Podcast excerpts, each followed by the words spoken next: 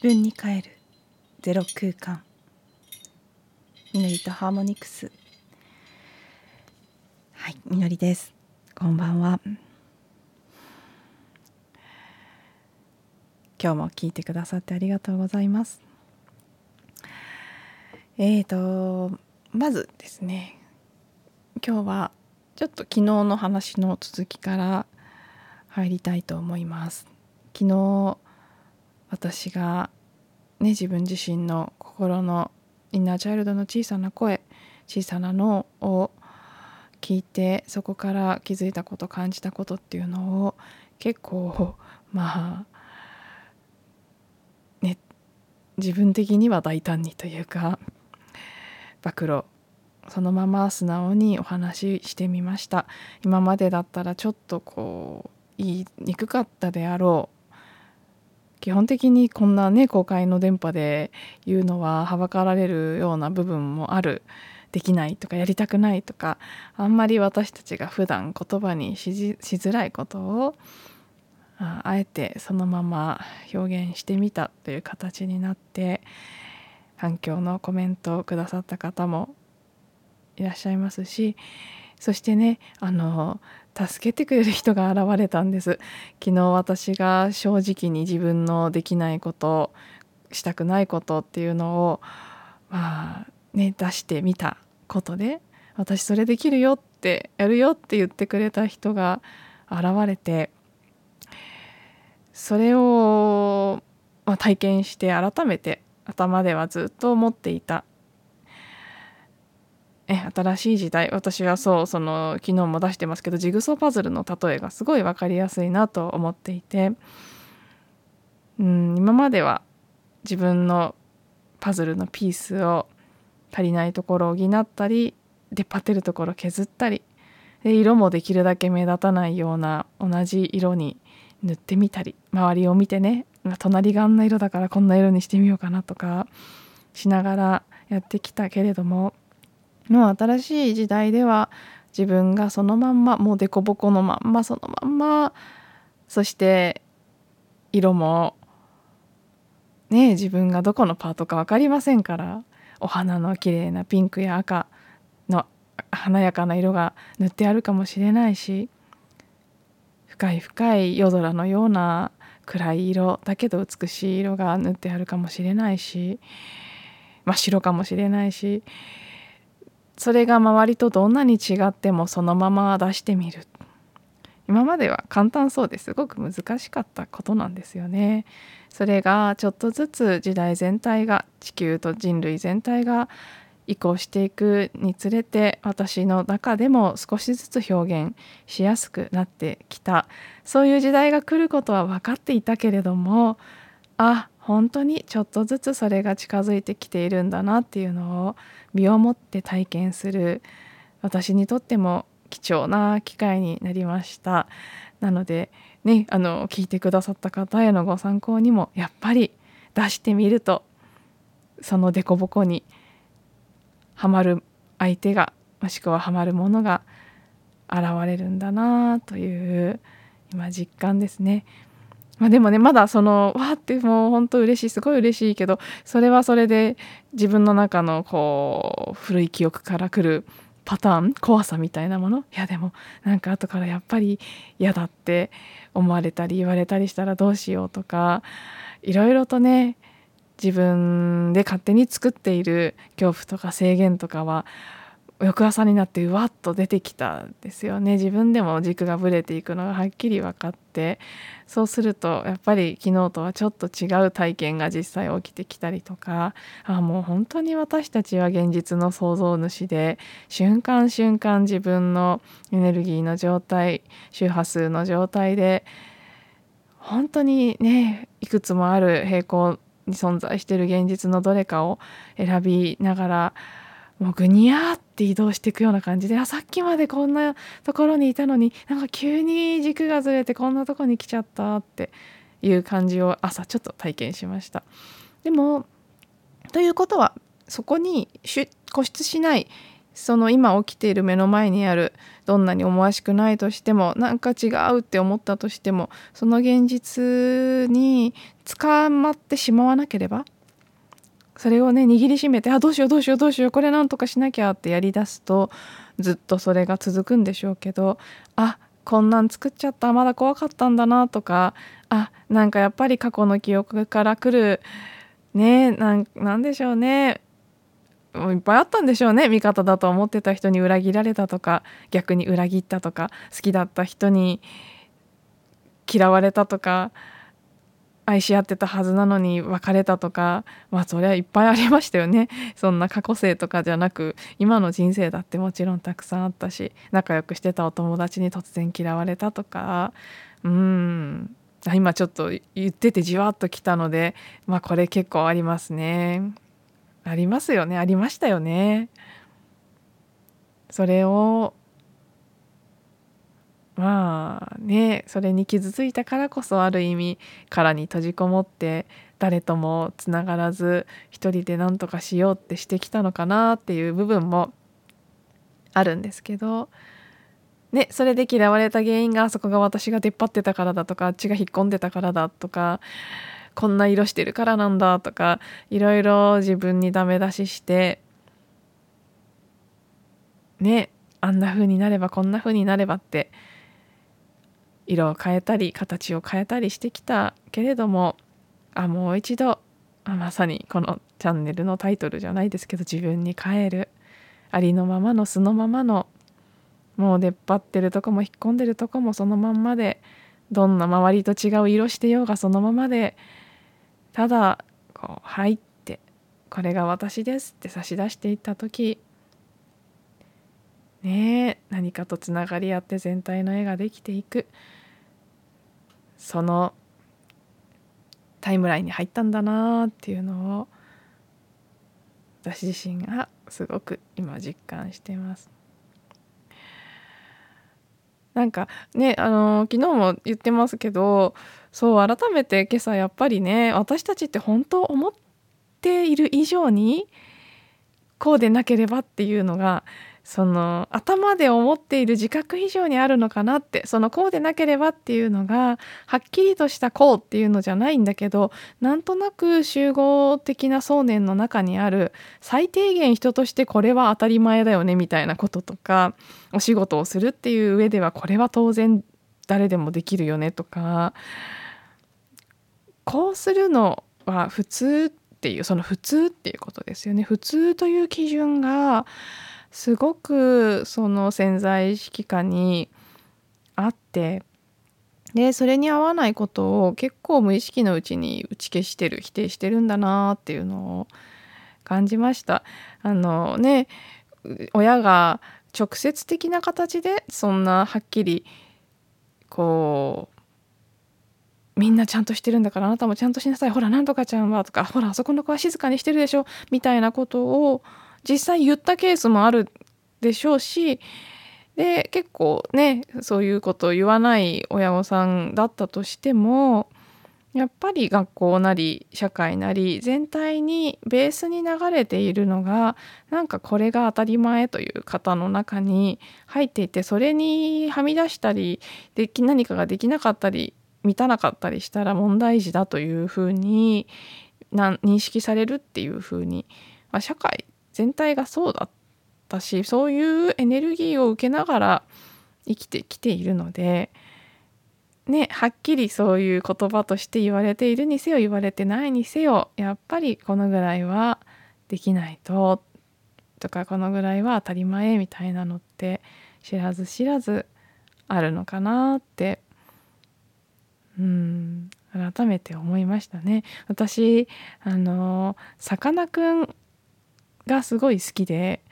もういつかこの音声配信でもさかなクンをテーマにしたエピソードの回を作りたいとずっと思ってるんですけど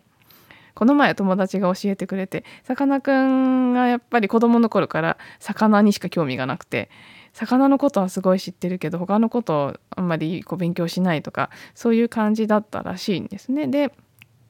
学校で先生があの保護者面談みたいなものでこれだと困りますみたいなことをお母さんに言った時にお母さんが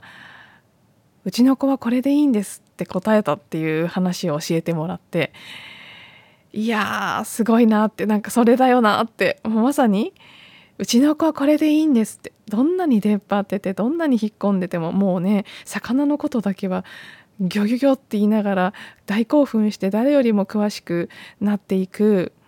けれども他のことはまあね他の部分あまり知らないですけど何もこうね他の勉強とかはできないってそういうすごい凸凹があったとしてもねパズルのピースに魚の絵しか描いてなかったとしてもうちの子はこれでいいんですってお母さんが言える環境だったからこそさかなクンはあんな風にもう好きなことをして生きていくのを体現の例の私は最たるものだと思ってるんですけどそういうね存在として今きっと私だけじゃなく他の方にも希望を与えてるかもしれないですしいろんな人にねエンターテインメントなり知識なりいろいろなものを分かち合っていらっしゃいますけどうん。ねそれをもちろんねそういうふうに言ってくれるお母さんだったらよかったなとかそういうのもありますけどでもそうじゃなくて何より自分が自分自身自分という子供に自分自身がその言葉をかけてあげる。私はこれでいいんです。ねうちの子はって自分自身に対してですよね。私はうちの子はこれでいいんです。どんなに世間のいわゆる基準というものを満たしてなかろうがなんか突飛な興味があろうが本当にそのままでいいっていうのをこれからね、私はすごくその女性性というテーマに関してセルフマザーリング自分自身の母自分自身の内なる母というところを育てていくことそして内なる子供との関係を、あ、絆を深めていくということはすごく大切な要素だといつも思っているんですね。それはあの AFP 女性性のワークアウト・オブ・フェミニン・プレゼンスとはちょっと違う軸として私が女性性のワークをやるとしたらこれは絶対織り込みたいと思ってる部分の一つなんですけどやっぱりこれからすごく大切になってくることじゃないかなというふうに思っています。そして内なる子供と内なる母がつながってそしてうちの内なるお父さんもいますから父とその三者が一つになった時に内なる平和が生まれてで内なる平和が外側の平和を作っていくっていうそれこそが本当に世界平和とか、ね、より良い社会を築くののもう大前提の私たち一人一人が一番やらなきゃいけないことじゃないかと私はいつも思っているので自分自身もまずそれをしたいと思っていますしうんなんかねそのさかなクンのお母さんの言葉も今回改めて思い出しました。であのまあここまでが今日はこれまでがここまでが本題でもう終わってもいいかなっていう感じなんですけどちょっとだけ昨日の続きで補足させてもらうと私、ままたその後ねいろいろ助けてくれるって言ってくれた友達とかその他コメントくれた友達とかとやり取りしていてまた改めて自分で気づいたんですけどあの言葉にすると昨日言ったみたいに主催が嫌だとかジムが嫌だとかっていう風になっていたんですけどがねよく見ていくとやっぱりちょっと違うなって質感がちょっと違うなって思ったんです。で一番根っこにあるのは実はやっぱり一人じゃつまらないって一人でやるなんて面白くないって寂しいとかつまんないっていうのが一番の本音だったかなって思いました。であの参加者さんたちが入ってくれるようになってからは一人じゃなくなるからいいんですけどね企画して準備して告知して募集してっていう段階ってまだ参加者さんいないから一人じゃないですか。ずっと一人でやんなきゃいけないんですよね。それがつまんないし寂しいしなんかやる気起きないなっていうのが一番大きかったのかなっていうことに気づきましたね。そしてでもねあの私すごくすごくものすごく意志意志だけは強い人間なんです。なんかもう世界がこうなったらとかなんかこういうふうにビジョンというかねビジョンとか意志ですね。志の部分だけは妙に明確に強く持ってる人間で。私こだわり自分なりのこだわりとかあと自分のペース独特のペースとかあとスペース空間もですけど結構大事なんですよね。まあ、天秤座は社交的な引きこもりってあの椎茸占いの椎茸さんも言ってますけどまさにだと思うんですよ。社交的だし人と交流するのも好きなんだけど一方で自分のこうこだわりみたいなのが強くってだけど人がいると人に合わせやすい空気読みやすいもう自動的に感じちゃうので自分のこだわりとかを知らず知らず手放しちゃうんですよね。それで疲れて引きこもるっていうことを繰り返すのが、まあ、天秤座的特徴でもあるんでしょうけど。うん。そうだからどうしても周りに合わせすぎてしまう自分を知ってるからこそ一人でやろうとしてたけどでもそもそも一人でやるデザインじゃないから全然一人でやっても楽しくないし力も出ないしでやっぱり誰かが必要だったっていう気づきなのでなんかそのなあの単純に事務をやってほしいだけだったら事務作業をアウトソースする会社とかもあるじゃないですかそういうサービスも。別にそういうことしたいわけじゃないんですよ。多分それで事務手続きアウトソースしても全然楽しくもやりたくもならないと思うのであなんかそこじゃなかったなって改めて。逆に一緒にいる人がいたら例えば一緒にやる人がすごいもうすごい優秀で何でもできちゃって事務手続きとか募集とか全然苦にならないっていう人だったら全面的にお任せするしいや私宣伝はすごい得意なんだけどお金の管理苦手なんだよねっていう人だったらじゃあお金の管理のとこは私やるよって言うと思うしねなんかこう細かいこととかはすごい気が回るし得意なんだけど言葉を文字を書いたりする文章を書いたりするのは苦手だから告知文とか無理なんだって言われたら多分文章を書くだろうし私っていう人間はある意味あの自分でまあここは思い切って言っちゃいますけどものすごくね何でもできるんです。ぶっちゃけすごい何でもできて会社員の時も優秀な会社員だったんですけどなので今でも別にこれが特段苦手とかこれがすごく作業としてできないってことはないんですけどなんかね一人だとどれもできるけどどれもどうでもいいから何も起きないっていうすごい真っ白な人間なんですよね。誰かがいて私これやるこれはできるでもこれは無理とかなってくるとああじゃあいいよいいよやるよみたいになるんだけど何もないとねポカーンとしちゃうっていうか。だからその意思はあるっていうことで言うと明確な地図は持ってるんだけどで船もあるんだけど船に怒りとなんかあの操縦する何て言うんでしょうね方向性というか何て言うんでしたっけ？操縦するやつ。あれがないんですよ。だから行き先は知ってる。船もある。でも波に漂ってて。で怒りがないから停留もできないし。なんか操縦もできないから行きたい方にも行けないし。はてみたいになっちゃうタイプなんですよね。だからね今はここにとどまってこれやるんでしょっていうのでそこにこう一緒にこうアンカーをね下ろしてくれる人とかえそっちに行きたいんだったらこれこうやって動かしたらいいよって一緒に考えてくれる人とかがいると結構動きやすくなるのかなと。でありつつねさっきも言った通りものすごいマイペースで自分の何て言うんでしょうね。独特のリズムみたいなものがあるんですよね。でもそれは単に遅いっていうことでもなくてなんかこう本当に答えが出てくるタイミングというものが私の場合は決まってるなんか出ない時は出ないんですよ。ない時はない。でもない時はないから今待ってって言えなくってすぐ答えを求められると焦っちゃう。まあそれもね小さい頃のテストって全部時間制限あったし決まった時間の中で答えなきゃいけない先生に刺されたらその場で答えなきゃいけないし、まあ、そういうのがあってこう緊張してまだないって言えない今はないって言えないで焦って合わせようとする。それで疲れる引きこもるみたいなことだったのかなって思うんですけど今はねもう本当に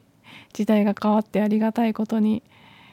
なんか私みたいなよくわかんないペースやよくわかんないやり方でも理解してくれる仲間が現れたりいつ出てくるのかわからない答えをどっしり構えて待ってくれる人がいたり随分と環境も変わってきているのでまあね勇気を出して世界にもう一回出ていってもいいのかなっていうのを今回また改めてね感じています。はいでは、えー、今日は一旦ここまでにしたいと思います。聞いていただいてありがとうございました。